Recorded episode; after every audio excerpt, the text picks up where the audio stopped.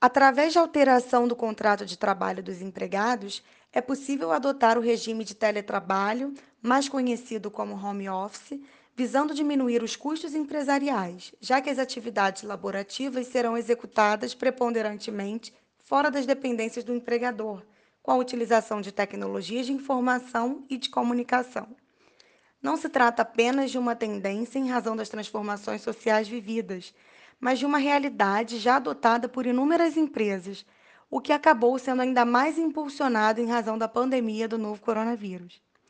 O empregador deve observar as formalidades legais para que a alteração contratual seja regular, devendo constar expressamente no contrato individual de trabalho a adoção do teletrabalho, pormenorizando as atividades que serão realizadas pelo empregado através de acordo mútuo, devendo ainda o empregador fornecer os equipamentos a serem utilizados pelo empregado, o que não se considera como remuneração.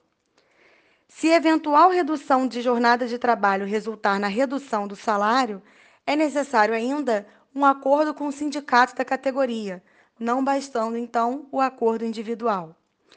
Durante a vigência da medida provisória 927, que flexibilizou as regras trabalhistas por causa da pandemia do novo coronavírus, foi possível adotar o teletrabalho independentemente da existência de acordos individuais ou coletivos, dispensado o registro prévio da alteração no contrato individual de trabalho, o que não é mais possível em razão da perda de validade da referida medida provisória. Sou a doutora Ana Luísa Morrebeck, advogada, te aguardo aqui para outros podcasts jurídicos.